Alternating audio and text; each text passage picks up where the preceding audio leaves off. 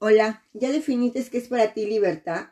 Antes de seguir, de definir este concepto, primero tenemos que entender a qué venimos a este mundo y cuál es nuestro objetivo de estar aquí. Mientras no comprendamos esto, es muy fácil confundirnos, nos hacemos bolas, nos sentimos perdidos. Entonces es necesario recordar que nuestro único propósito al venir a este planeta es venir a ser felices por nosotros mismos no hay que confundirnos. A lo mejor mi propósito es salvar al mundo, o a lo mejor mi propósito es enseñar a otras mujeres a transformarse, o, o nos llenamos de limitantes, donde empezamos a confundir. No nos enseñaron que nosotros, lo, nuestro único propósito, lo único que hemos venido a hacer es ser felices, a aprender a ser felices por nosotros mismos.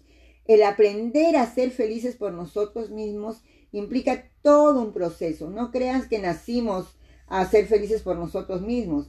Y es todo un proceso. Entonces a este proceso de aprender a ser felices por nosotros mismos se le llama proceso de evolución, en donde el principal objetivo es trascender todas las limitaciones, los miedos, resistencia que se han instalado en nuestro sistema de creencias, tanto a nivel consciente como subconsciente para alcanzar la libertad mental.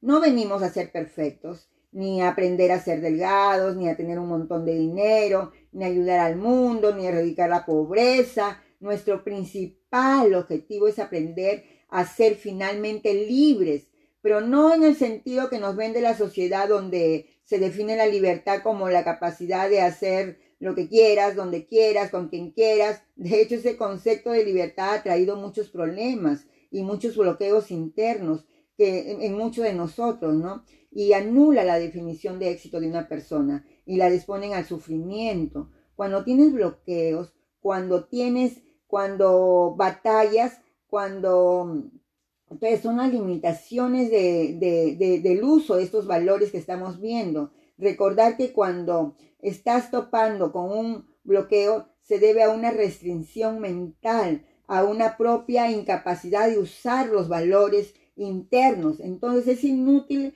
empezar a luchar con el exterior. Entonces, hoy día vamos a hablar de, del compromiso, ¿no? Entonces, que es uno de los valores. La, la falta de compromiso es uno de los peores errores, pero de los más comunes de nuestra personalidad, ¿no? Pero sin duda la capacidad de comprometernos es uno de los, de los de, los valores más importantes, ¿no? Para abrir las puertas de la abundancia. Sin compromiso no hay abundancia, punto. Las personas que no se comprometen tienen como dos resultados, este, dos cosas, ¿no? La escasez y la soledad. El compromiso en las relaciones o otras funciones que tenemos que hacer es que nos permite un flujo de energía y disfrutar de los dones de las personas que nos relacionamos. Sin compromiso no habría constancia, no habría acción, no habría relaciones sólidas, no habría resultados. Así que así es de importante. Ahora, el flujo universal funciona un poquito de la siguiente manera. Entre más doy, más recibo. Entre más hago, más necesito. Entre más necesito, más me llega. Mientras más tenga, más puedo servir a los demás.